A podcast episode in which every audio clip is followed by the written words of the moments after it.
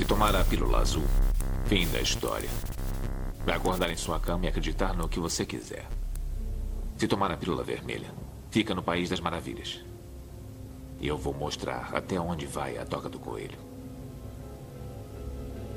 Lembre-se, eu estou oferecendo a verdade, nada mais.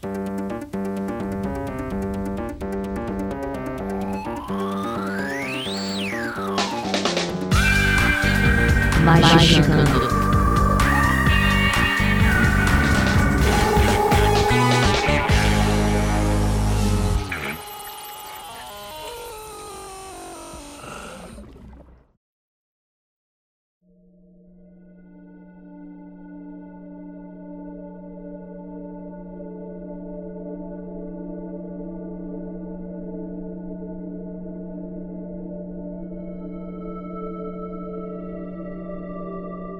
atenção, ouvinte do Magicante, está começando sua dose semanal de capirotagem e hoje vamos encher a pança. Eu tô com saudade das minhas rimas, mas não preparei nada legal é, não, não vou conseguir, gente. Desculpa. No, no improviso, eu seria trucidado numa batalha de MCs. Eu sou Andrei Tem que Fernandes. fazer Assunção forma étriga.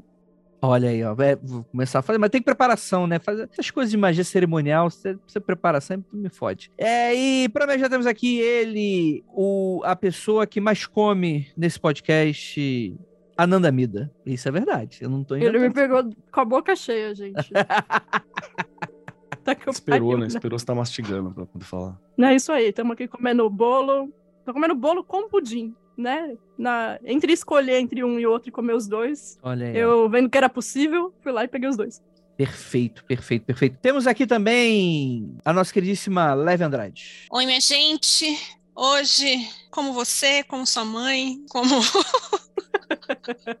como Sé, Maria. como todo mundo, vamos sa- procurar saber se comida e bebida é magia?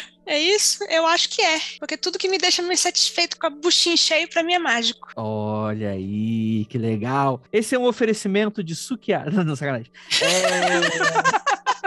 e temos aqui nosso queridíssimo é, mago do PCO, Vinícius Ferreira. Quero saber se é hoje que a gente vai aprender a receita da massa do caos. Olha aí. Mas bolinho de luz todo mundo sabe, né? A massa Opa. do cara que é... Ah, eu, eu- vamos, vamos levar o pessoal da Vice pra provar bolinho de luz, né? É bem a cara deles, né? De fazer uma parada dessa. E Ora, temos aqui nosso queridíssimo Marcos Keller. Como diria Pelo Amarão, numa determinada oportunidade, as quatro melhores coisas da vida: comer e viajar. Comer, rezar e amar. Tava vendo esse filme outro dia aí, é só isso que tem nesse Porra, filme. ninguém vai falar as outras duas pro Keller terminar o que ele vai falar? Comer e viajar. Vai. Tá, tá dito, as outras duas são Tá comer e dito. Exatamente. está claríssimo. Ah, e aí temos um convidado incrível hoje. Infelizmente ele não aceitou. Infelizmente é o Caio San aqui com a gente. Sacanagem. É, fala aí, Caio, tudo bem, meu querido? E aí, pessoal, tudo bem, Andrei? Tudo bem todo mundo aí? E hoje nós vamos saber se no céu tem pão. Spoiler, tem pão. Segundo os Oh. hebreus, tem pão sim. Olha aí, Perfeito. rapaz. Tem mel, né? Não tem aqueles lances lá? Tem, que- como é que é? Que- Tem pão e mel? Como é que Maná era? se chama, é uma substância doce com cor de sementes de coentro e que cai do céu pelas manhãs e só pode ser colhida pela tarde, alguma coisa assim. Conheço pessoas que falaram que maná era esperma divino. Fica no ar. E Maná não é Final Fantasy? Vira, vira o Final Você A vira descrição otaku? é meio suco do Chaves, né? Tem gosto de tamarindo, mas eu não sei o que É. é, não sei das coisas. Maná também é um cara que canta uns rock espanhol ruim pra caramba. É e o aquela Jota musiquinha do Muppets castelhano. também. Maná, maná.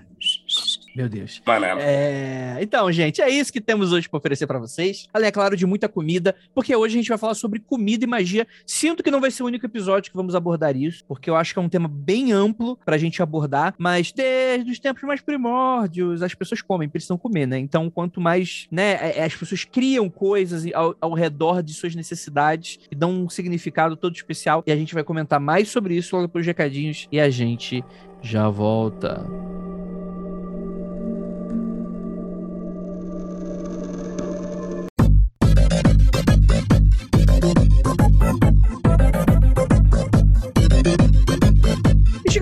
Aqui agora na área de recadinhos do seu, do meu, do nosso Magicando. E aí, gente, tudo bem com vocês? Muito obrigado pela sua audiência e sua paciência. Mais uma vez aqui com a gente no Magicando, seu programa semanal esotérico com várias curiosidades bacanas, ensinamentos grandiosos e outros nem tantos assim. Tudo bem com vocês? Seguinte, galera, primeiramente pedir um apoio caso vocês não sigam a gente nas nossas redes sociais, Magicando com CK sempre, né? Tanto no Instagram quanto no Twitter. É muito importante que vocês sigam a gente, porque ali a gente consegue se comunicar, dar notícias, falar quando tem lives e por aí vai, tá bom? Lembrando também que a gente sempre tem que falar da nossa campanha de financiamento coletivo lá na Aurelo. Então, galera, com o mínimo de 23 reais, além de você conseguir assistir a quase todas as nossas gravações ao vivo, você também vai ter acesso ao nosso grupo do Telegram, exclusivo aí para você. Deixa eu dar uma pequena instrução. Quando você assinar, você vai receber um e-mail, né? Se você não receber, você manda contato arroba magicando.com.br para qualquer dúvida. Você vai responder um questionário em breve você vai receber uma resposta com um link que é exclusivo para você de entrada no grupo. Antes de você entrar, certifica que seu Telegram tem um nome de usuário, né? Se você não tiver ou quiser verificar se tem, é só ir lá nas configurações do Telegram e setar para você um nome de usuário bem bacana. Aí você entra no link. Caso dê alguma coisa de errado, você acabe se perdendo todo esse processo, você manda mensagem pra gente nesse e-mail contato arroba magicando.com.br. É isso também. E você vai ter também acesso a diversos conteúdos exclusivíssimos, tá bom? Então é isso, bora pra esse episódio, ficou maravilhoso. E é isso, bora lá.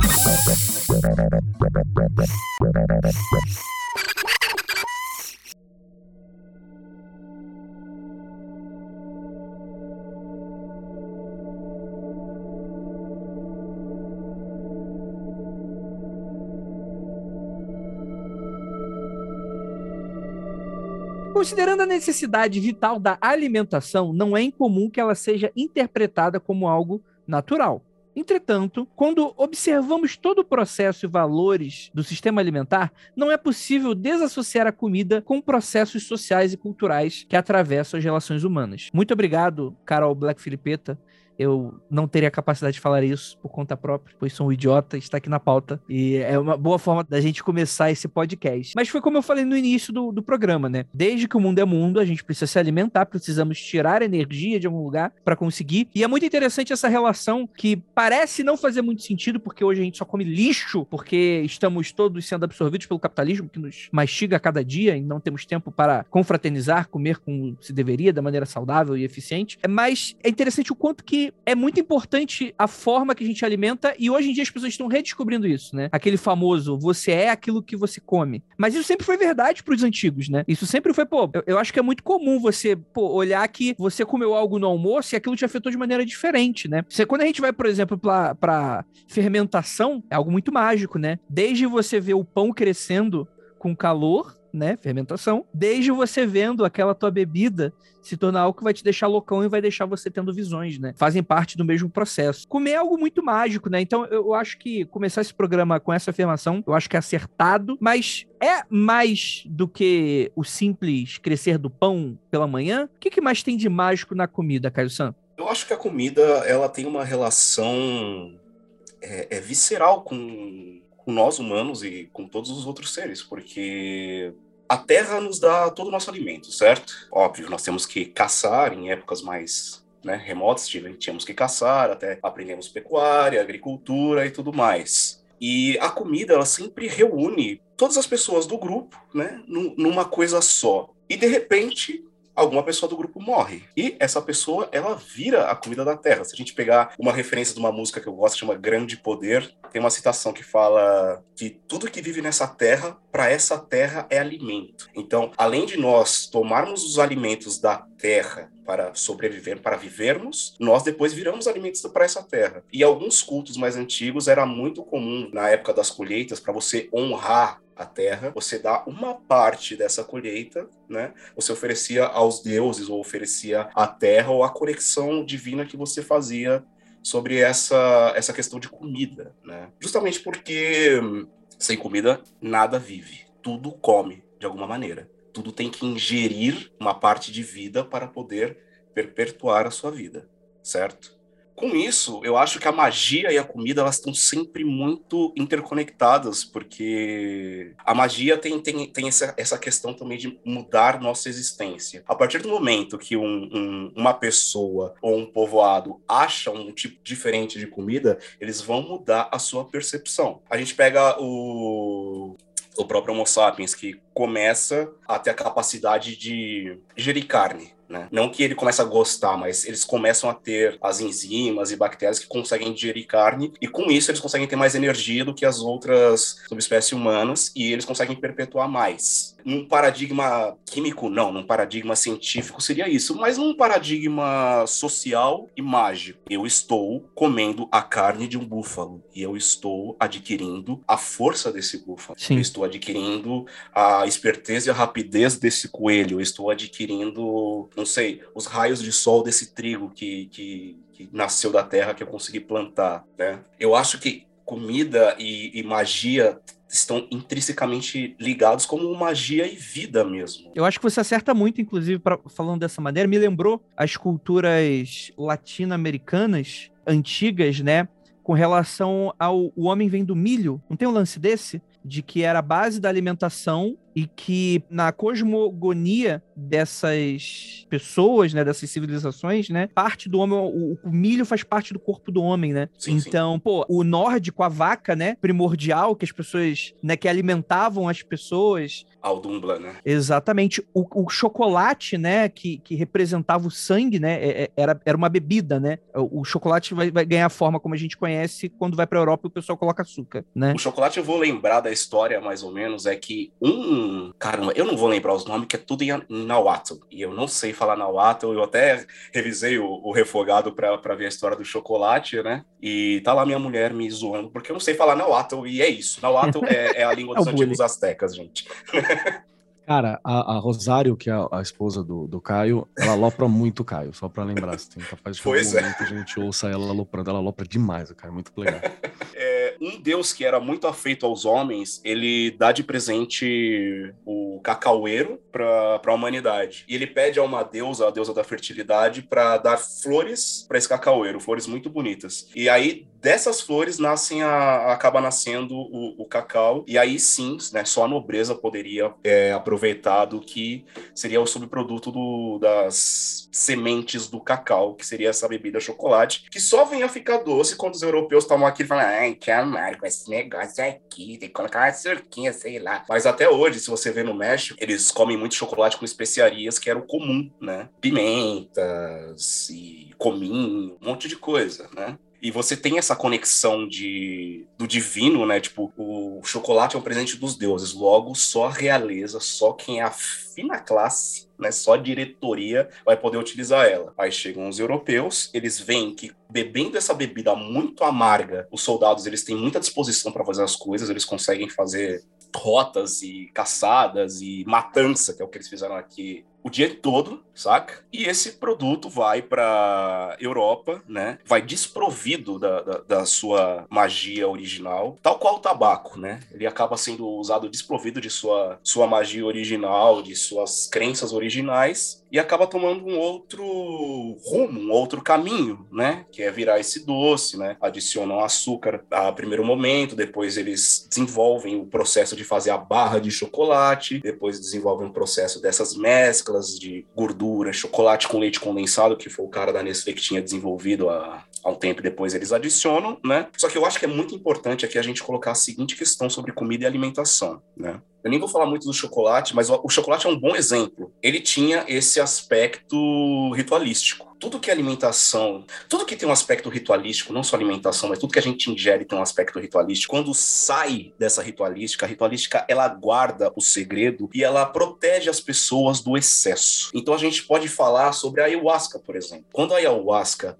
sai de todo o processo ritualístico e vai para o mundo, entre aspas, branco, e as pessoas começam a usar como se fosse mupe de maçã, tomando, vira bagunça, as as pessoas ficam loucas e vira tudo um descontrole. Tal qual aconteceu com as folhas de coca, tal qual aconteceu com o tabaco, tal qual aconteceu com o chocolate. Tanto é que até hoje a maior produção de chocolate está na Costa do Marfim, é feita de com trabalho escravo, muitas vezes de, de trabalho escravo de crianças que são sequestradas em Burkina Faso. Você pega as crianças de Burkina Faso, leva para a Costa do Marfim porque ali elas não sabem falar a língua de lá e você as obriga a fabricar o cacau. Então, nós temos ter conta de a origem dos alimentos, a origem de uma cultura que protege esses alimentos e que dá um certo, não digo freio, mas um controle sobre essas coisas, ela é muito importante. É muito importante ter isso em conta, porque ela protege a produção dessas coisas, ela protege o uso excessivo dessas coisas, como o álcool, por exemplo. Ah, Os índios do Brasil, eles já tinham uma, uma tecnologia de fazer uma bebida alcoólica através da mandioca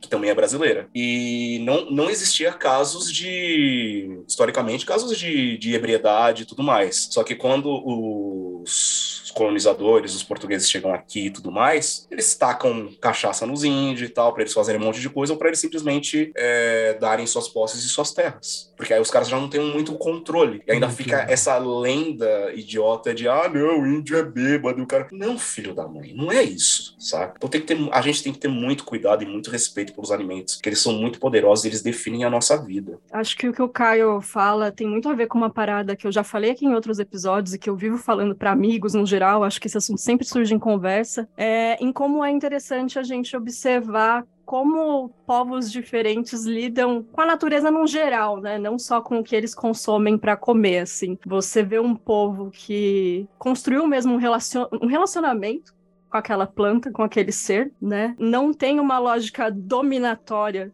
domesticadora com aquilo. Isso faz toda a diferença, principalmente nessa questão da, da produção massiva, né? Do excesso, que vem mesmo com uma mentalidade eurocêntrica, né? Dos caras quererem fazer tudo em volume, tal, em larga escala, e mais tarde com o capitalismo, né? Que é isso elevado a toda a Sim. potência possível. Um pequeno assim. parênteses, né?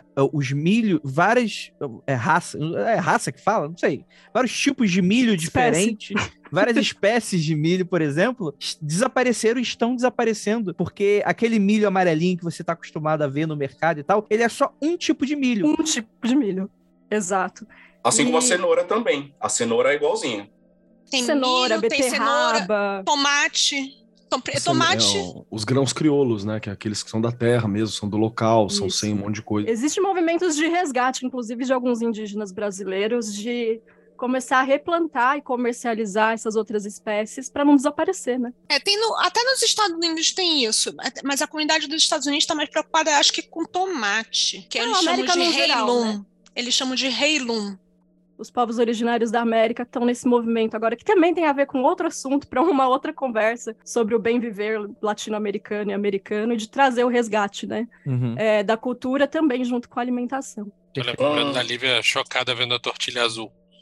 Gente, eu não fiquei chocada vendo a tortilha azul. Você estava preocupadíssimo. É assim, Suco de milho roxo. É, a Titia, Titia Morada. eu já tinha visto suco de milho roxo, por sinal, eu não gosto. Primeira vez que a gente foi no México, eu e o Vinícius, a gente diz, ah, vamos, a gente tinha que sair direto do- da capital e ir para um interior onde estavam os tios dele. E violar algum templo esquecido, né? Porque É não é brincadeira, inclusive. Aí a gente vai, a gente come no caminho. Beleza, eu, eu sou a toda prova essas maluquices. Eu acho que esse tipo de maluquice eu só não faria na Índia, por motivos de meu pai me contou como é que é a comida de rua de lá. É, Aí a gente tava na estrada, estradão mesmo, assim, nada de um lado, nada de outro, e tinha uma barraca no meio do nada. Tipo, é, para mim é o chamado Poeiras Bar. Que é tipo assim, só tem a poeira da estrada, é o que dá o tempero no- na comida. A gente parou no Poeiras Bar lá, era uma senhora que era muito tipo assim, eu disse assim, essa mulher deve, não deve falar nem espanhol, deve falar náhuatl. E falou assim, ah, vamos comer, isso aqui é bom e tal, não sei o quê, e as coisas tudo empilhadas, e eu achando o máximo, né, uma, a senhorinha muito senhorinha. Aí ela puxa a tortilha e joga a tortilha era cinza. Aí eu olhei e de, assim, eu tô, todo mundo tá comendo, o Vinícius tá achando bom, isso deve ser milho azul. E não falei nada. Aí o Vinícius, a gente, a gente tava namorando ainda, eu e o Vinícius. E o Vinícius falou assim, ó, não se preocupa não, tá? É que o milho é esquisito aqui mesmo, o milho é roxo. Aí eu disse, não, tá tranquilo, tá? Já tô no Poeiras Bar, a gente, a gente topa qualquer coisa, né? Desde que ele não esteja amassando com o pé, nós estamos felizes. Falando de, de milho roxo e o caramba, tem uma iguaria mexicana que é um, é um fungo que dá numa espécie de milho lá, ainda na espiga, e forma É um, uma bizarrinho. Espécie de trufa. É muito feio de ver, só que segundo os chefes de lá é uma delícia, assim. E Pra descrever como é que fica isso, gente, vocês já viram aquele Last of Us? Sabe os inimigos? é exatamente isso. É isso, o milho virou um dos bichos do Last of Us. É isso que ele Fica tá querendo falar. também, Fazão? Pô, se estiver instalando, eu acho que eu não como, não. Só compartilhar com vocês que eu tô com umas sementes de milho arco-íris aqui. Eu tô esperando só a primavera ter a boa vontade de chegar logo, parar de ficar Caralho. enrolando pra eu plantar. Ela não Que tá milho Arco-íris é aquele que uma espiga tem todas as cores? Isso, Uma, muitas isso. cores? Bonito. É muito muito lindo. bonito. Esse. Aí, quando tiver e se virar, eu compartilho com vocês. Até de um ponto de espécies, espécies é, mercadologicamente aceitas e espécies que existem, tipo, tem... Caramba, agora eu vou ter que chutar o número, gente, mas tem mais de 200 espécies de batata aqui no Chile, né? O que eles chamam comumente de batatas chilotas, ou batatas da ilha de, de Chiloé. Cara, tem batata de vários sabores diferentes, Nossa. E é cores impressionante, diferentes. né? Que tem tanta batata, tanto sabor e, pô, o que fica bom mesmo é batata frita, né? Que é o melhor de forma de batata que tem. Né? Que é o Pois único é. tipo de batata que eu não gosto. Eu como só por É comer. sério? A Nossa, Dri tá com o modo Charlinho ativado. Charlinho. Gosto mais de estudar, gosto mais de batata. batata. Pode batata de bola gato. Tem uma que eu gosto muito, que é uma batata. Ela é laranja, né? A cor dela, e ela tem um sabor cítrico também, muito gostosa. Cara, é Caralho, doido. muito errado uma batata Um com sabor cítrico. Tem, tem. Ai, que doideira, que doideira. Mas além, é claro, da gente estar falando da comida em si, por exemplo, antes de eu até puxar o, o lance das refeições, mas tem uma coisa muito interessante que muita gente não sabe, mas o canibalismo retratado com esse exotismo e essa periculosidade de, da aventura do homem branco nas selvas de outros países, na verdade, é uma outra parada que as pessoas muitas vezes não têm ideia, né? A antropofagia que muitas aldeias praticavam, na verdade, são questões culturais que esses povos praticavam, né? Inclusive que não, vi- não viam o homem branco como como como civilização, como gente, né? Via Está como um obviamente ani- estragado, né? Esse É, cara pra não. tá pálido desse jeito aí, via obviamente como um não está animal comestível. é, algumas dessas aldeias. Os caras devem ter chegado aqui podre, né? Imagina a cara da galera recebendo assim, os caras com piolho, sem Imagina dente. os malucos, há no mínimo quatro meses sem tomar banho. Não, mas Pra começo de conversa. Pelo, eu, na verdade, apesar das piadas serem maravilhosas, é o, o exato oposto, né? exatamente isso que eu ia falar, Andrei. Mas não tinha, não tinha tribos também que, na verdade, você. Aldeia. in- Não in- se usa mais falar tribo para indígenas Desculpe, brasileiros. aldeias. É, na verdade, eu ia falar de populações, mas. Porque não é só no Brasil isso. Que, na verdade, o, o canibalismo era uma coisa de respeito ao inimigo, respeito à pessoa que, que, que morreu. Tipo assim, você está in- in- ingerindo e se tornando aquela pessoa. Você não vai fazer isso com alguém que você considera é, ruim ou inferior. O, o- o de saúde, né? Realmente. O, o maior registro acho que a gente tem é sobre um cara, inclusive, chamado Hans Staden, que ele é um alemão que sobreviveu aos ritos de aos ritos dos, dos tupinambás, né? De canibalismo, que eu acho que era uma das dos povos que mais tinha isso como o, o canibalismo é, ritualístico, né? Que é aquela crença de que você ganha força pela assimilação dos poderosos inimigos que você tá enfrentando. Essa era a principal, o principal mote. E era um motivo até de honra para o inimigo se alimentar, né? E tinha todo um rolê, é, eu quero a força, eu quero a velocidade, eu quero isso, eu quero aquilo, o que, que você tem? E chegou realmente uma hora em que os tupinambás tinham uma, uma certa preferência pelos lusitanos, né? Pelos, pelos portugueses, por essa galera pelos inimigos que eles se tornaram. Então você tinha aquela coisa de não, eu quero me alimentar desse inimigo pra fazer, obviamente, o português surtar de medo, né, de ser capturado, daquilo acontecer, porque não entendia nem isso como uma honra. E eu, eu acho que isso era um fim muito mais digno a esses portugueses do que os indígenas que esses portugueses é, é, faziam com os outros povos, que era a- um apagamento completo, né? Estupro de- das mulheres e. Se, se você tiver acesso, mano, assim, o livro do Hanstaden é, é bem legal pra quem encontrar e ele tem umas ilustrações, porque foi, foi um belga, inclusive, que fez. Porque tem um- as ilustrações pra você dar uma olhada, pra você entender um pouco mais dos ritos antropofágicos, mas a gente brincou aqui falando que essa comida deve estar estragada. Foi exatamente o que os tupinambás pensaram do Hanstaden. Ele sobreviveu porque a galera falou assim: ah, não, acho que eu, eu quero português, não quero esse esse cara aqui não, né? Então Sua tinha essa tá lógica vaga. antropofágica, né? Que, que ficou Sim. muito forte dentro do rito. E tem isso dentro do cristianismo. Você fala que não, mas, por exemplo, todo o rito de, de come, coma meu corpo, do Transformar sangue. o pão, da- no, é, do o pão, no pão. corpo e o vinho no, no É, a no Santa sangue. Ceia. A Santa Ceia é isso, só que é isso simbólico, né? E simbólico pelo no mútil também, né? Negativo. Pero Não é no simbólico, não. É. É transubstanciação. Porque o cara acredita Exatamente. que isso tá acontecendo mesmo, né? Então é simbólico pelo Se não acredita, não é fiel, né? Outra É. coisa, Jesus é dito até hoje que ele era o Cordeiro de Deus. O que, que os hebreus faziam nessa época? Comia Eles sempre cordeiro. separavam um cordeiro quando tinha al- al- algum tipo de rito para agradar a Deus, né? Eu tenho ele descrito aqui, mas eu não vou descrever tudo que é meio chato. Mas vocês tinham que sangrar o cordeiro e tudo mais e fazer o que eles chamavam de holocausto, que era sacrifício através do fogo para que a carne e o sangue chegasse a Deus, digamos assim. Saca? Perfumar a narina dos deuses. Isso, mas e eu não sei. Isso provavelmente foi coisa de jornalista ou de alemão. Eu não sei quem foi a pessoa que é, fez essa, simi- essa similaridade com o que estava acontecendo na matança dos judeus, dos povos ciganos, com o Holocausto, né? Tanto é que o- o- os israelenses chamam de Shoah, né? De Isso. massacre, eles não chamam de Holocausto. Justamente porque o Holocausto era essa atividade de você dar, né? Tipo, essa libação a- aos deuses, né? Você E tá Jesus atribuindo algo Cordeiro de sagrado, né? É, é, então eu acho que foi uma puta sacanagem. E você tá chamando Jesus do Cordeiro de Deus. Você oferece ele em sacrifício através das mãos dos homens, saca?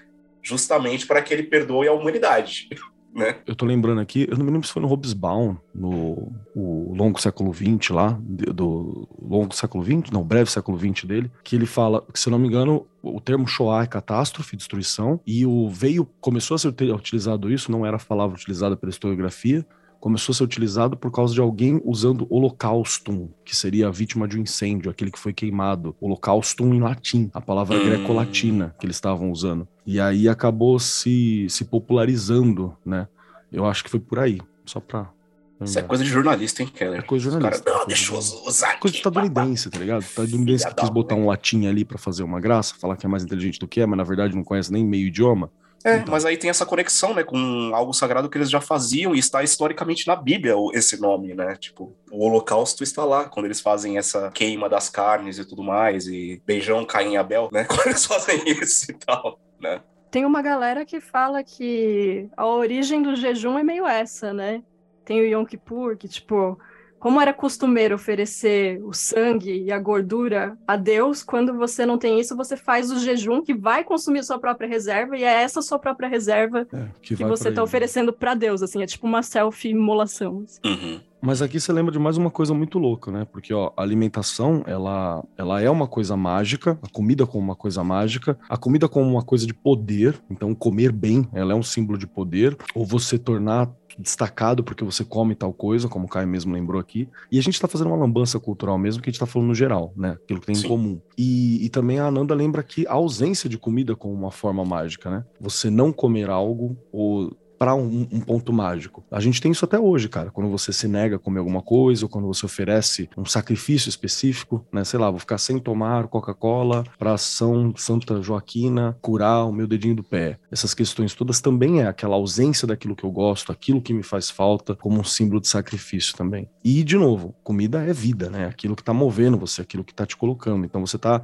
entregando algo importante. Tudo isso faz parte, né? Então, no mínimo, se a alimentação não é mágica, se o processo não é algo mágico em si, eles são componentes importantes em práticas mágicas facilmente, né? Mas. Keller, a gente está falando muito assim daí do ato de consumir ou não consumir, no caso, mas eu acho que o ato de cozinhar também, o, o ato de fazer, o- porque assim, é, a gente fala muito que criação é um ato mágico e cozinhar também é um ato de criação, é um ato de destruição e criação. Você está transformando uma coisa. E a ideia da, da- da transformação também já é um- um- um- uma ideia mágica. Perfeito. Então, durante muito tempo, você tinha muito cuidado com quem te fazia a sua comida. Porque era é, é, tanto com, é, importante não só o que você está ingerindo, mas o que a pessoa que está fazendo o processo de transformar isso naquilo é, tem a intenção da pessoa, tem o que Eu ela conheço tá gente que se tá passar. bravo não cozinha, tá ligado? Porque fala que a raiva vai passar pra comida, assim. Almoço de Aqui domingo em que não casa, minha mãe manda prender o cabelo, ou trançar ou prender o cabelo, assim, se tiver emburrada, se tiver triste, pra não deixar a comida amarga.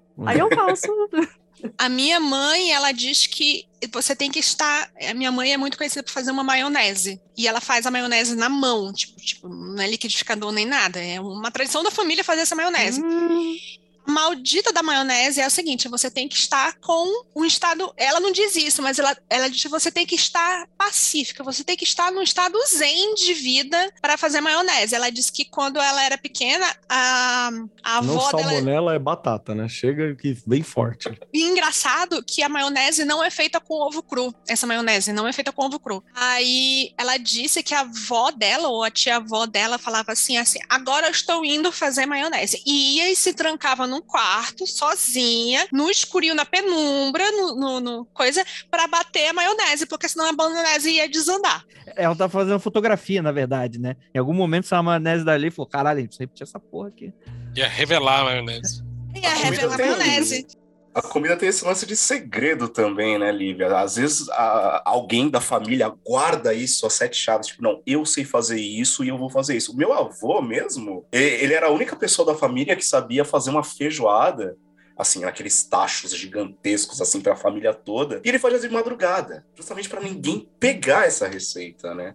Porque é o que você falou. Mas nesse caso não era isso, não. Eu já vi a minha mãe, tipo assim, batendo a maionese e a maionese não tava, como diz lá em casa, não tava unerando. A, a maionese estava desunerando. Aí ela disse assim: Eu desisto. desse maionese." Ela já tinha colocado muito ovo, já tinha colocado, não ia jogar fora. Ela disse: Desisto. Aí ela foi, se fechou no quarto e bateu. Era, é só para ter a paz de espírito. Se você não tá com a paz de espírito para fazer maionese, você não consegue. Mesmo porque não tem o que errar. É ovo cozido e, e azeite para bater aquela merda. Eu tenho isso quando eu fico tentando imitar o minha avó fazendo um ovo mexido. E eu acho que tantos anos você fazendo uma coisa, você já tem um conhecimento tão instintivo, intuitivo de movimento, de pressão, calor, que você já consegue fazer essas coisas, seu corpo já está tão acostumado a isso, que você faz de uma maneira que você não vai conseguir explicar isso em palavras.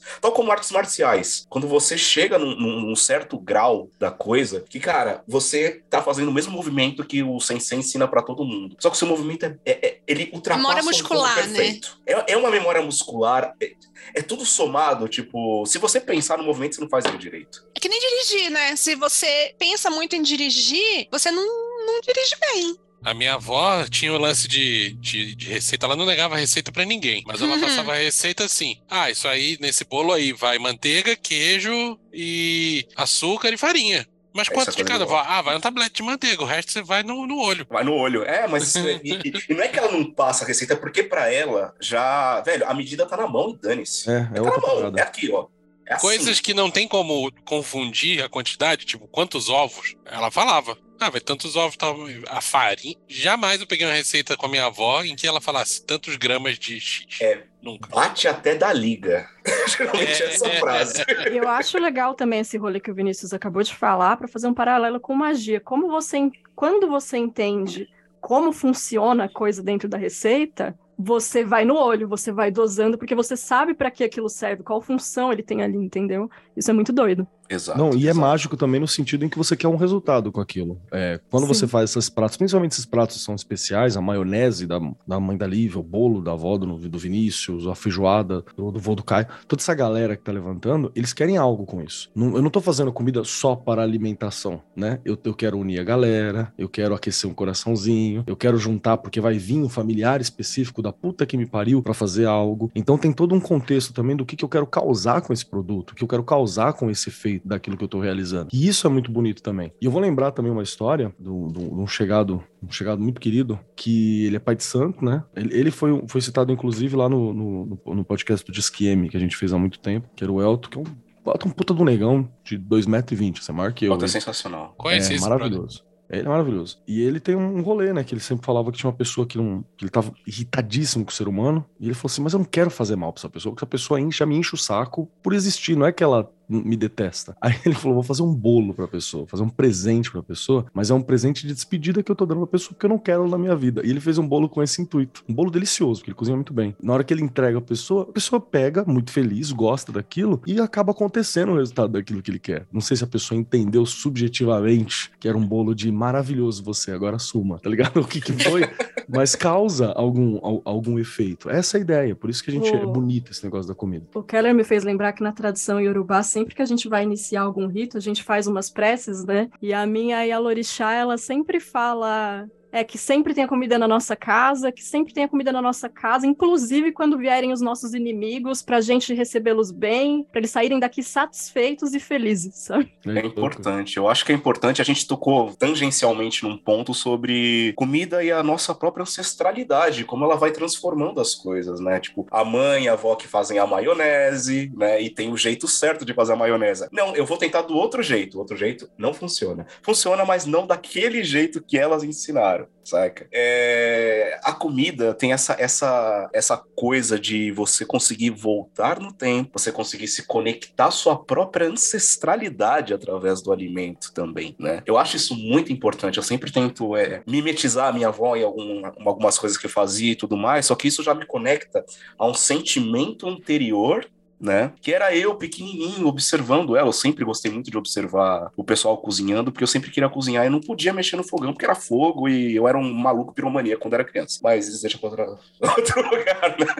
Mas enfim, eu acho isso muito interessante como isso vai cruzando o tempo, porque provavelmente a minha avó, quando ela aprendeu a, a, a culinária, provavelmente por uma, uma, questão mais de sobrevivência e tudo mais, não, você tem que se alimentar, alimentar os seus e tudo mais, só que mesmo assim, existia um trato, existia uma ancestralidade, existia um porquê dos ingredientes né? Para além do, do porquê objetivo. Tipo, se você colocar mais ovos num bolo, obviamente esse bolo vai ficar mais aerado, mais esponjoso e tudo mais, né? Mas existia um, um, um outro porquê. Tipo, ah, meu avô colocava isso numa receita que é básica porque ele gostava desse tal ingrediente.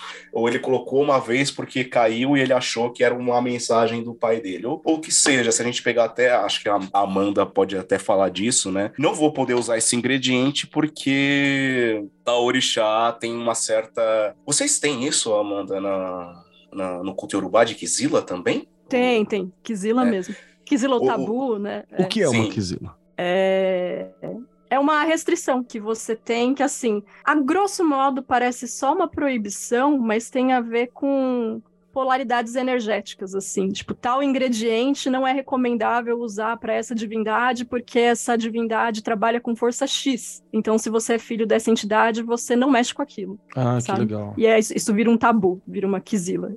Eu é... acho sensacional desse negócio da quizila é que. O nome é bom. Teve uma né? vez. O nome é bom. É, é eu tava vendo o um programa da Bela Gil, da, da famosa pessoa que faz churrasco de melancia. melancia e ela tava fazendo para um, um convidado, que eu não me lembro que era um músico agora, e que ele era de, de culto afro. E ela tava fazendo não sei o quê. Ela disse, ai, não sei o quê, vou fazer não sei o quê. Aí isso daqui vai com essa pipoca, com, sei lá, não sei o quê. Aí ele fala, prova. Ela termina tudo, aí ele fala, ah, vai lá, prova. Ele disse, não, eu não posso comer nada disso. E a cara dela morre na hora, tipo assim, o, o, a alma sai do corpinho. Olha como é bom ter pré-produção no programa, né? Que você aí, pois é, que você né? vai fazer. Aí ele fala assim, ela disse, mas por que não? É porque isso tem dendê, isso é pipoca, pipoca eu não como, por causa de não sei o que, do, do, do, meu santo e não sei o que, e Dendê também não vai. Tipo assim, no final, eu acho, acho que ele deve ter pego, assim, sei lá, uma alface pra fazer. Tomou água, né, no final. Tomou água, tomou um copo d'água. E a tá cara da Bela Gil é tipo assim. Ah, e agora, o que, que eu faço? Totalmente sem pré-produção. E ela sabendo que ele era de culto afro. Só que esqueceu da esquisila. Quero trazer mais uma parada, assim, que às vezes tem alguns, alguns pontos que eles são espiritualizados e tal, e pode ser só um cunho histórico. Por exemplo, quando você pega de novo para a realidade judaica, você tem a proibição da galera de comer é, porco, né? Carne de porco, do, da questão, ah, casco fendido e tal, e por aí vai. Tem todo um rolê, ah, é um animal de quatro patas, que não sei o que, que tá pra lá, que é casco, não sei das quantas e tal. Beleza, mas também tem o fato de que essa proibição acontece no momento que a galera tá vivendo no meio do deserto, que você não teria nem como limpar direito um porco, tá ligado? Ferver devidamente a carne. Então sim, você sim. tem uma questão. Tem algumas proibições que são dessa de natureza. Porco é mais limpo do que de boi, né? Exatamente. E mais barato são proibições que elas são contextos históricos daquele momento, né? Ou, por exemplo, você não pode misturar o queijo e a carne, porque você tá num deserto desgraçado, tu vai comer uma feijoada num, calor de. Você come uma feijoada no calor de 25 graus aí da tua, da tua, da tua terra, você já tá morrendo logo depois da comida, você já tá né, cozido pelo resto do dia. Calcule em, um deserto, né? Então você tem algumas questões que não são nem necessariamente espiritualizadas num primeiro momento. Pode ser só um contexto histórico que ganha um cunho espiritual ou comunitário ao longo do tempo, né? E aí hoje, por você fazer isso, você se identifica aquele grupo. Ainda voltando pro lance de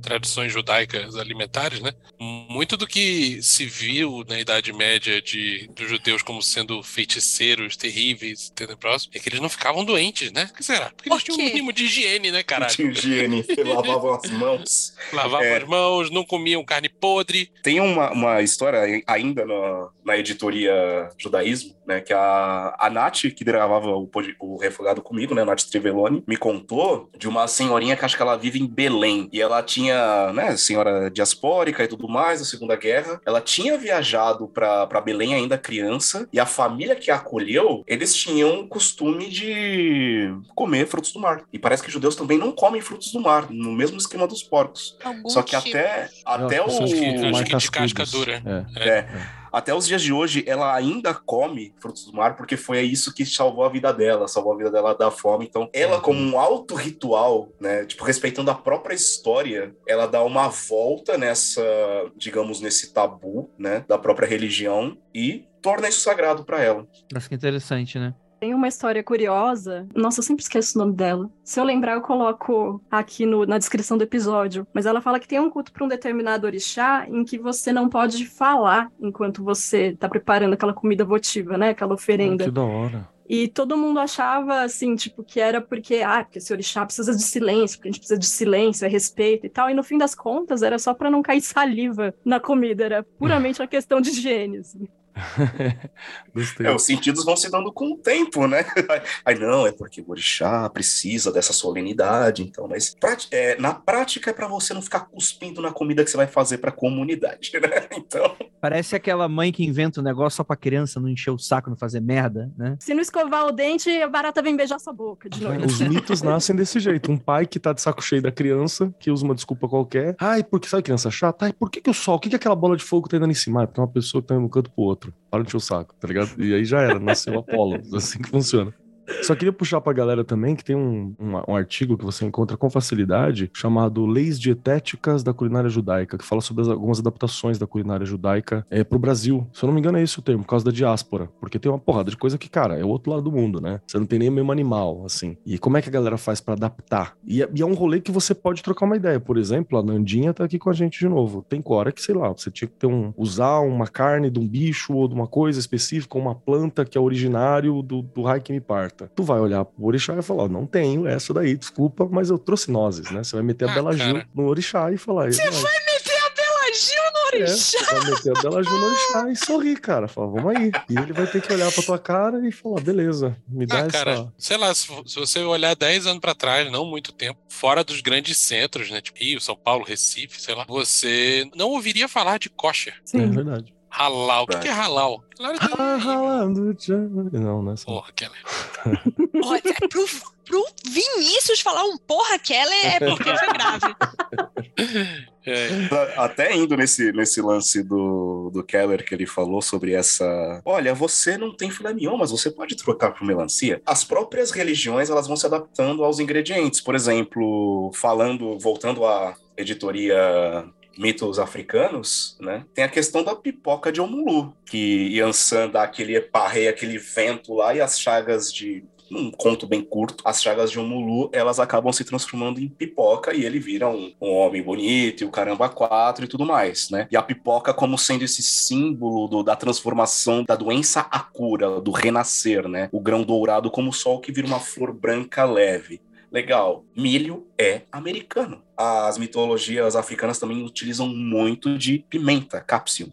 Também América saca? Então, nessas substituições, nessas viagens, nessas trocas, os próprios mitos eles vão ganhando corpo e eles vão ganhando novas roupagens. Eu, eu, eu acho isso tudo muito interessante, como a comida vai transformando os nossos próprios ritos e nós mesmos vamos transformando a nossa própria comida.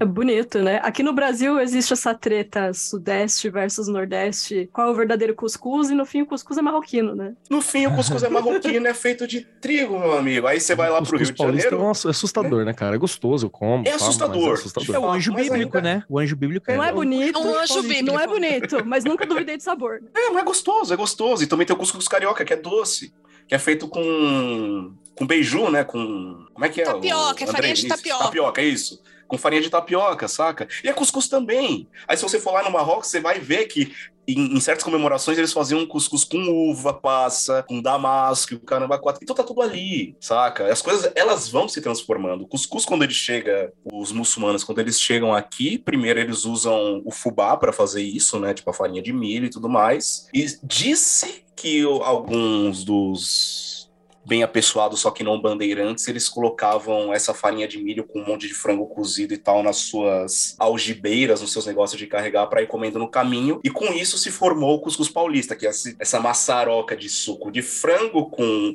o frango em cima e a, a farinha e tal, e fica a forma do cuscuz paulista, que não é exatamente a coisa mais bonita do mundo. Essa é uma das histórias. Mas é prático, eu... né? Mas era prático e tava lá na bolsinha de couro deles que eles pegavam e tal, e dava pra Povos pegar, né? indígenas ali do sertão da Bahia já faziam muito isso com peixe seco e farinha, né? A Botava poqueca, numa bolsa. Sim. Isso, isso. Pra você andar longas distâncias e É tipo um snack, né? Um salgadinho, um negócio Exato. rápido ali que sustenta e é prático. Aí a gente chega em outra treta sobre a muqueca baiana e a muqueca capixaba, né? Tipo, vem da poqueca dos indígenas. Boas e depois que eu cheguei. É. Aqui cabe mais uma coisa. A maioria das cozinhas tradicionais, sei lá, mineira, que você fala, é comida indígena, tá ligado? Que alguém pegou, Sim. esqueceu e apagou o indígena da parada. A Pois é. culinária tradicional é, é indígena, só lembrar a galera aí, dá o, dá o crédito. Isso é, isso é tão estranho pra mim, porque, é assim, eu venho de uma região em que é, é muito obviamente não foi tão misturada com o resto, só com os portugueses, né? Região norte, eu sou de Manaus. Para mim, a culinária é indígena e para mim é muito fácil de identificar, até nos outros estados, tipo assim, a influência indígena no negócio. E o pessoal esquece, tipo assim, ah, é, hum, faz um apagamento, né? Ah, Um é, apagamento é total. conivente, né? É importante, é legal falar e tal. A galera É, mete nas- essa, mano. Nas nossas escolas, eu não sei vocês, mas eu estudei até a oitava série em colégio público e não, pouco ou mal se explica sobre os, os povos indígenas brasileiros e seus costumes. E a galera fala, ah, povo tupi-guarani. Não, cara, tupi-guarani é um uma eixo língua. que vai do É. norte ao sul e tem vários outros povos. Eles só resumem tupi-guarani justamente para você ter esse eixo do que seria uma nacionalidade brasileira antes da colonização, né? Inclusive Guarani fechavam é o- o pau entre si, né? Por muito É, tempo, em vários momentos exato. e tal. Exato, Isso saca? pra mim é tão estranho, porque a gente teve uma educação bem mais Privilegiado. Acho que, acho que privilegiada, eu acho que é, é por causa que a gente tem toda uma parte de história amazônica, geografia amazônica e, e geografia de indígenas que eu, depois eu descobri que não era comum no resto do país, sabe? Lívia, eu acho isso sensacional, porque em São Paulo a nossa educação é completamente ascética e europeia. É, não isso. só, né? Eu acho que no restante do Brasil, no geral, é muito difícil. Talvez você dê a sorte de encontrar um professor tipo Keller, sabe? Tipo, tem outra visão. Não, porque- Mas aí não, era- é, não, é, não é o mérito do sistema, né? É. Tudo Não, no colo de uma não. pessoa. Não. É. Não, não, não. É, nesse caso, eu quero, eu quero falar que era obrigatório esse tipo de estudo no Amazonas, era. É que legal. Em algum momento, em algum momento, a galera do Amazonas botou certo e colocou isso como uma parte do currículo, né? Você tinha no currículo, você tinha que estudar isso e, e tinha uma. Eu me lembro que é um, um- muito jovem, acho, acho que quinta série, que eu acho que agora deve ser quarta, alguma coisa assim. E você tinha um estudo explicando por que era tão diferente tudo que você ensinava nos livros pro, pro resto do Brasil era diferente da região amazônida, né? Em alguns estados do Nordeste isso acontece também, porque eu já vi gente de lá falando assim, claramente, assim, sobre a revolta dos malês, e falando, eu lembrei o nome do povo, Ananda, malês, os malês. E falando, não, mas eu estudei isso aqui na escola e tal, e eu, caraca, bicho, né? Então, esse conhecimento mais regional, eu acho que ele é fundamental e ele é bem apagado na, numa cidade, no estado como o nosso, em São Paulo, assim. Que... É, um, é um raciocínio meio de querer ser. O São Paulo é o americano do, do Brasil, né? Acha que isso aqui, aqui é o default. Pois é, eu, eu acho super engraçado pessoas brancas, assim, de metrópole, que tá, tá na moda agora falar que é, é indígena, mas usa iPhone, é indígena, mas usa rede social, enquanto o cara tá lá comendo a paçoca e tapioca.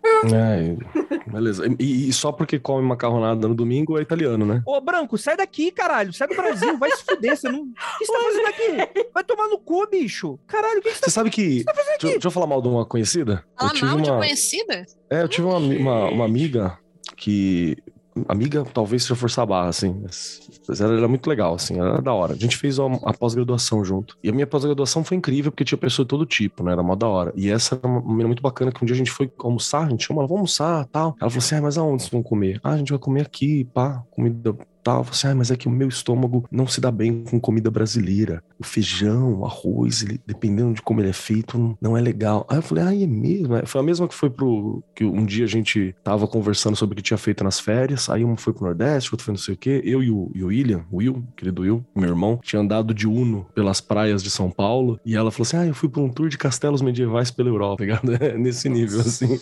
Ela, a, a, o estômago dela não estava preparado para lidar com a comida brasileira. Falei, puta que da hora. Só aí a trivia. Aí vê a mina nasceu em Carapicuíba, pô. Não, isso mesmo. Pô, é, a, mina, a mina era o, o, o meme do cachorro caramelo que tem. Uh, é, na, na época o, o, alguém tinha chamado, chamava ela de Caco Antibes, por algum motivo. Por que será, né? Motivo. É, por algum motivo. Um motivo desconhecido para mim. Vocês já fizeram alguma magia de cozinhar? Yep, sim. Porque uma coisa é você pegar, tipo assim, ah, eu vou comer alguma coisa com essa intenção e tal. Mas quais normalmente a intenção? O que, que vocês fizeram? Só pra eu. Eu tô curiosa mesmo. Minha? Eu tava com a intenção de expandir meus ganhos, né? conseguir um emprego novo, expandir meus horizontes, né? Então me foi sugerido, na época eu ainda fazia pães de massa madre, que eu fizesse 10 pãezinhos. Esses 10 pãezinhos, né? Tipo, o pão, né? Como esse mingau que acaba crescendo como o símbolo do crescimento. O pão era obrigatório que tivesse grãos como o símbolo de riqueza, de fartura, né? E grãos expostos, não era tipo só grão dentro do pão, mas por cima também certo? Eu acendi 10 velas ao redor disso, depois de, de, ter assado esses pães. E acendi 10 velas, fiz os meus intentos. Eu acho que a verbalização numa magia, ela é extremamente fundamental, não só pela magia em si, mas para você se conectar a isso, a esse pedido, certo? E após isso, eu tive que distribuir esses 10 pães para 10 pessoas diferentes para que esse meu intento se espalhasse e chegasse exato emprego que eu precisava, né?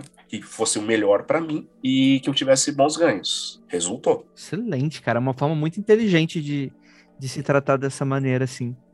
Não é mérito meu, me, me sugeriram, mas é isso. Eu faço, às vezes, algumas, alguns pequenos, pequenos alimentos, assim, tipo um café, alguma coisa nesse sentido, para dar um up ou, ou para dar centrada, entendeu? Alguma coisa pontual, assim, momentânea. Tipo, vou comer um almoço específico para me dar uma força, vou fazer tal coisa para me dar um gás, vou fazer tal coisa para me dar uma, uma levantada. Ainda faço pequenos ritos, assim, pequenos, pequenos atos. Nunca fiz nada grande envolvendo comida. Deveria, inclusive. É, já fiz, assim, mais na linha do Keller também. Me inspirei agora pelo lance que o Caio falou, de repente posso posso fazer alguma coisa assim no futuro, mas o que eu queria comentar aqui, que não, não chega a ser exatamente cozinhar, mas eu acho que o processo é muito parecido, que é o lance de consagração de alimento em cerimônia mágica, que você, você não está cozinhando no sentido de não tem um fogo aceso, uma uma cumbuca e uma colher de pau, mas, mas você está transformando tá ali, né? aquela comida em alguma outra coisa magicamente, no fim das contas. Acho que é legal a gente sempre cozinhar e tá, estar atento aos símbolos. Até quando eu, tipo, sei lá, porra, tô com dor de barriga, vou consagrar aqui uma camomilazinha pra dar um grau exatamente onde precisa. Eu também fazia muito isso pra Rosário, preciso fazer mais ainda, que eu sei que flor de calêndula é boa para quando você tá com dores é, menstruais. Então, eu sempre comprava um pouquinho, dava uma rezada e já deixava no potinho, que quando ela tava com dor, eu já, ó, Rosário, vamos tomar um chazinho, fazer uma compressa, né? Legal, legal. É Eu interessante. lembrei aqui também que recentemente Andrei e eu estivemos num, num evento onde fomos agredidos com diversos tipos de açúcares e doces.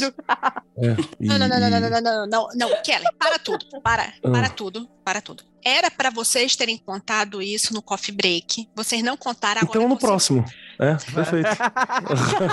Não, no próximo porra. Coffee Break, manda e-mail aí lembrando, porque Eu vocês. só aceito o próximo Magic Coffee Break se o título do episódio se chamar Esfarelando Suspiro. É, esfarelando Não suspiro. quero.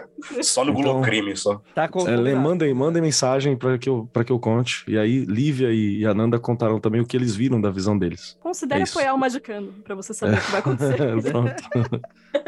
Não, vou, vou- ter que contar isso logo. Vamos contar Não isso vai contar, no, não. no, no Não Telegram acontecer. do- dos patrão. Pode ser, boa ideia. Aí pode. Deixa eu terminar a minha experiência. Eu perguntei por causa que eu, eu tenho uma experiência assim, que eu achava que todo mundo ia falar isso, o negócio de fazer magia com comida. Que, tipo, ah, eu fiz um- uma coisa pra prosperidade, uma coisa pra isso e tal. Assim, normalmente pra si, entendeu? E uma das coisas das, das magias que eu fazia. Fala, Kelly. Não, é só que a gente tem uma questão aqui também. A gente tem um recorte que talvez, pela correria da vida, a gente não tenha uma, uma relação tão saudável, cuidadosa com a comida muitas vezes. É um recorte que nós podemos ter nos seis indivíduos que estão aqui presentes. Então, às vezes, é um dos motivos da gente não ter tanta, feito tantas coisas mágicas com comida quanto né, seria saudável. Uma das coisas que o, o que eu fazia com comida sem perceber, aquela Lívia fazendo magia, tipo, ih, olha só que merda que eu fiz. É com comida, é colocando a intenção na comida quando eu estou alimentando outras pessoas. Eu, eu não gosto muito de cozinhar só para mim. Eu como qualquer coisa, mas eu tenho esse negócio de querer alimentar as outras pessoas. Eu, eu, eu, eu acho Embebedar que minha também. mãe. Embebedar também. O embebedar também é importante. Eu ia fazer um adendo. Eu acho que minha mãe é muito correta de dizer que menino feliz é menino mastigando. Verdade. Entendeu? Menino feliz é menino mastigando. É o que eu Então, espero de uma avó. É isso que eu acho que uma avó deveria pensar. eu tenho isso enfiado dentro de mim, tanto que o Vinícius, desde que casou comigo, ele está mais arredondado. A culpa é toda minha.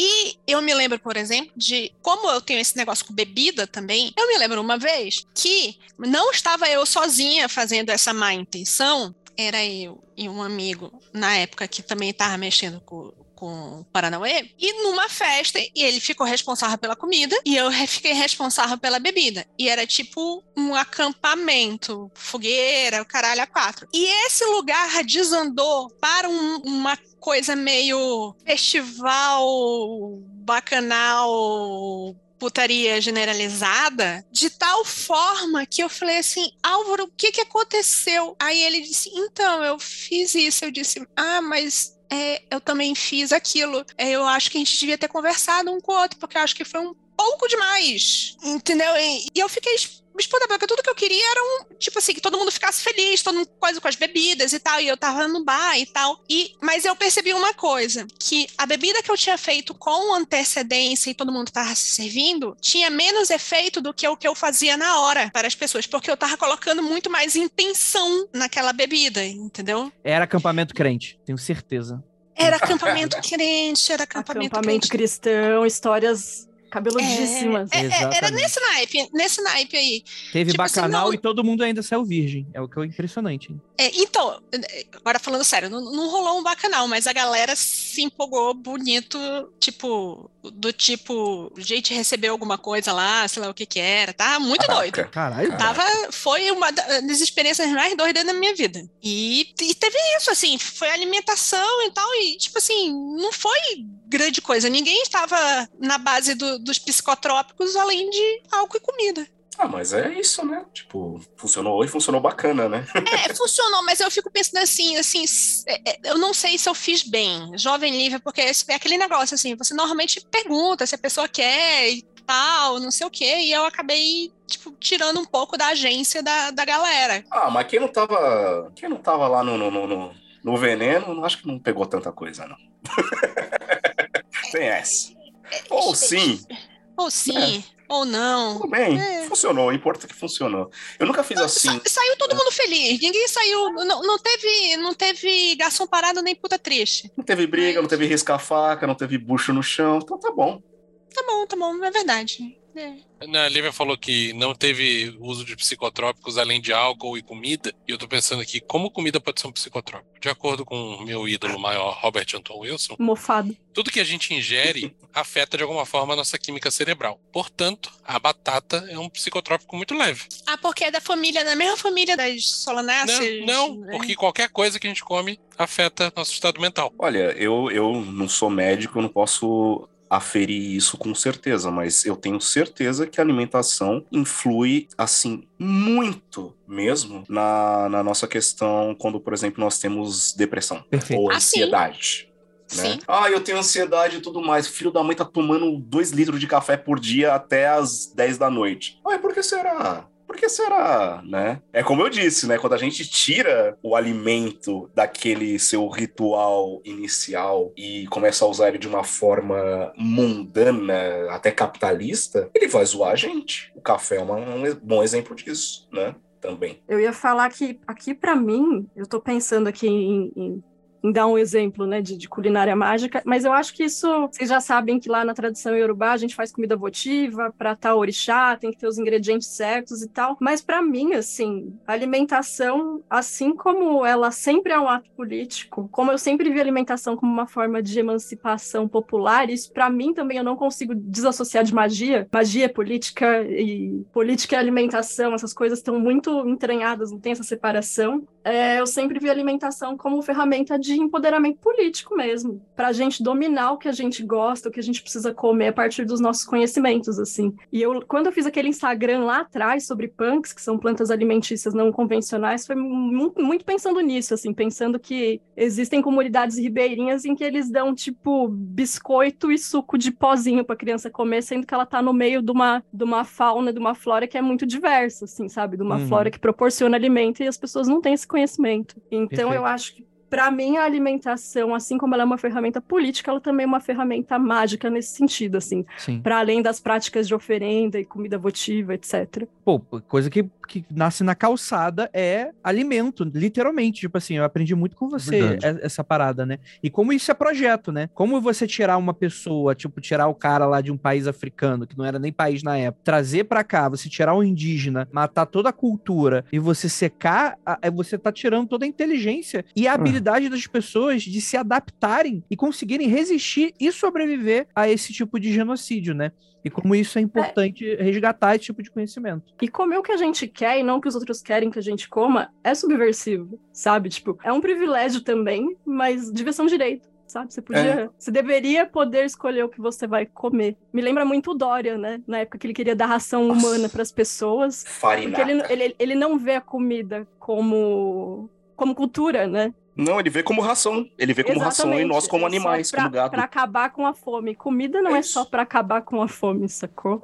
Tem várias coisas ali envolvidas. É, ele vê como, como gado mesmo e, de fato, ele, ele desumaniza. Acho que o que a Nanda trouxe aqui é interessantíssimo, porque você faz uma farinata, uma ração de restos industriais. Restos industriais. O que já é industrializado já é um- uma desgraça. Não tem nada certo nessa afirmação, né? Tem Nada, Cara, nada. restos industriais, farinata, para quem está passando fome. De fato, você está alimentando porcos, você está alimentando gado, você está desumanizando. Quando você tira a pessoa da sua capacidade de escolha, a Nanda falou muito bem, da sua capacidade de escolha do que eu quero comer, o que eu posso comer, para simplesmente dar uma ração de sobrevivência. É que, cara, a gente foi pro. Desculpa, a gente foi pro caralho faz muito tempo, desculpa meu francês. Mas essa que é a verdade. Porque a nossa relação com comida, ela é, ela é muito mais do que sobrevivência. Ela sempre foi muito mais do que sobrevivência. Ah, a gente falou Saca? aqui de memória afetiva, dos avós, de resgate histórico. Velho, não tem como ser uma coisa só pra encher barriga, sabe? Exato, exato. E para além de qualquer paradigma religioso, velho, a terra nos dá tudo, saca? E nós só precisamos ir lá pegar, só que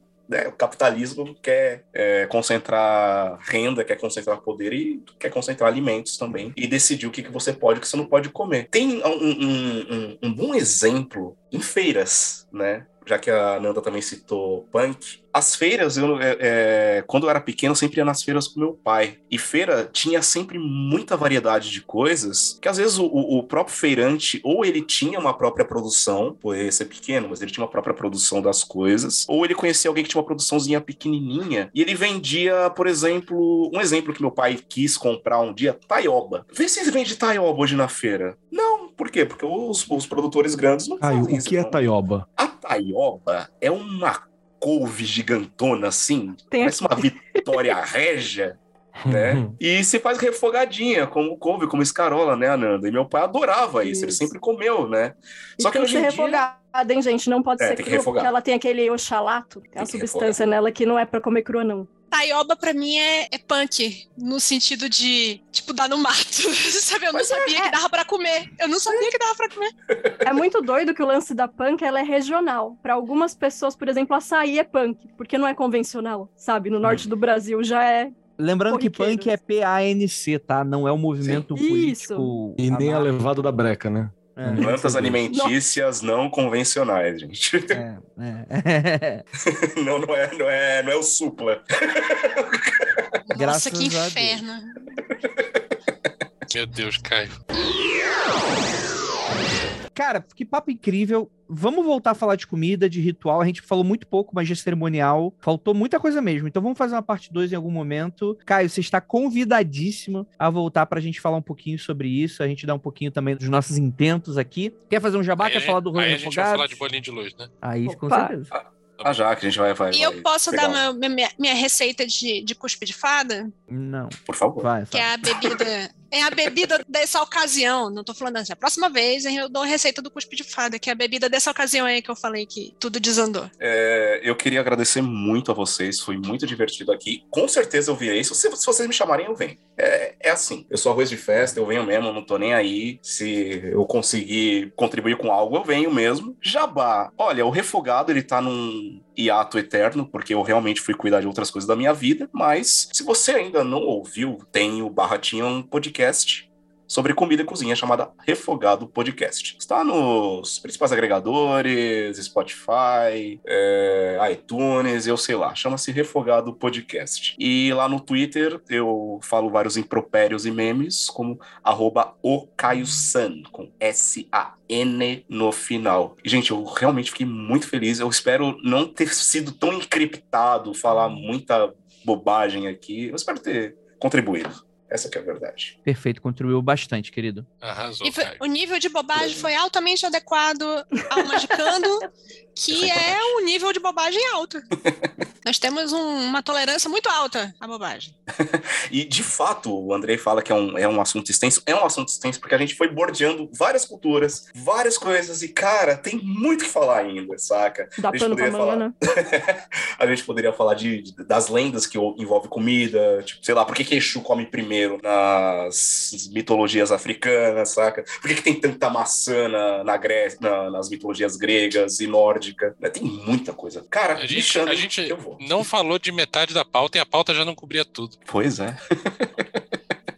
Ó, me cobrem se for fazer de novo de contar esse tanto de Exu aí, de por que que Exu come primeiro. Exato. Beleza. Eu É acho que legal. a Nanda deveria dar o tchau pra todo mundo, inclusive de boca cheia. Coloca uma colher de farinha na boca e dá tchau. Acabou de acabar, eu não tô mentindo, ó, acabou.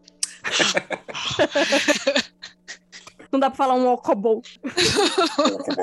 então é isso, gente. Muito obrigado pra todos que ficaram até aqui. Aquilo, ósculo no bode. Praise the sun pra todos vocês.